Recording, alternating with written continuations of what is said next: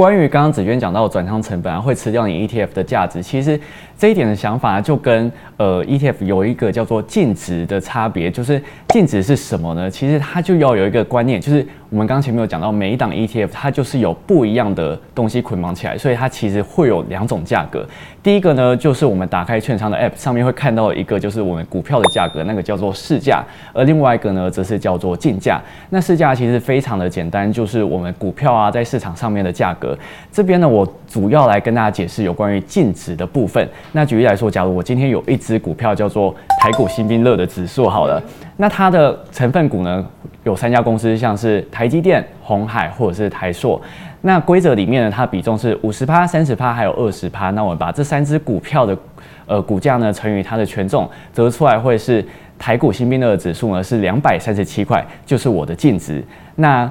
不过呢，如果说我下星期的台积电跌到了三百八十块，那红海呢涨到七十五块，而台数呢没有涨也没有跌的话，那我现在呢这一档 ETF 的净值呢就会变成两百二十八点五块，和前一个礼拜相比啊。两百三十七块，相较于就跌了百分之三趴左右。那有一点类似，就是这些成本价，就是我把呃每一只股票拆开来去市场卖，市场上卖之后，我可以收回来的价格。那这个呢，就是我们 ETF 所提到的净值。而一些经理费啊，或者是呃保管费这些杂费啊。都其实也包含在里面，还有刚刚呃子娟所讲到的呃换约转仓的成本啊，都会包含在这个净值里面扣掉。那其实一档 ETF 里面啊，除了呃净值之外，价格呢还有一个叫市价的股票价格嘛。那照理来说，这两个价格应该要很近才对。可是呢，有时候我们可能会发现这两个价格会有一点点的落差，所以我们可以评估这个 ETF 可不可以买的时候，我们就可以来看一下呃它的净值跟市价到底差距多少来做评估。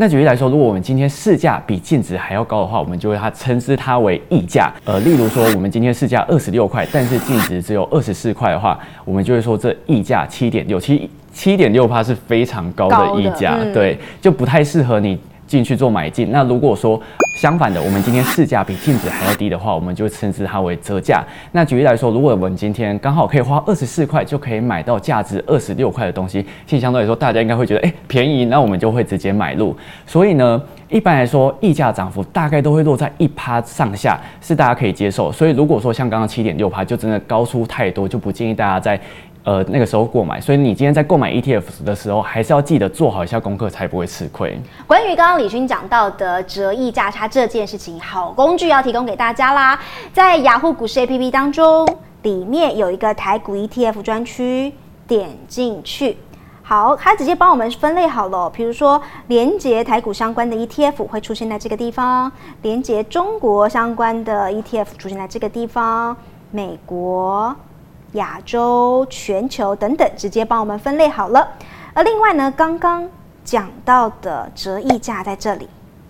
现在哦，这个。溢价比例太高的，比如像是富邦 VIX 啊，它溢价已经超过百分之七了。按照刚刚来讲说，就是不太好的。另外像是呃元大 S M P 原油反一，目前的溢价差大概百分之零点六六，这个是比较可以接受的。再来旁边还有一个折价，就是比较便宜的，用比较便宜的价格可以买到价值比较高的东西，这些就比较好喽。比如说像是元大保护生，像现在是折价百分之二点二三，这里在 App 当中也直接帮我们整理出来了。旁边还会有一些绩效的排行，你可以自己选一周的排行或是一个月的排行，App 也是直接的帮我们写出来了。另外还有一个很好用的地方哦，譬如说，我们回到台湾，好，假设我们以富邦科技来说的话，下面就有一个持股分析，点进去。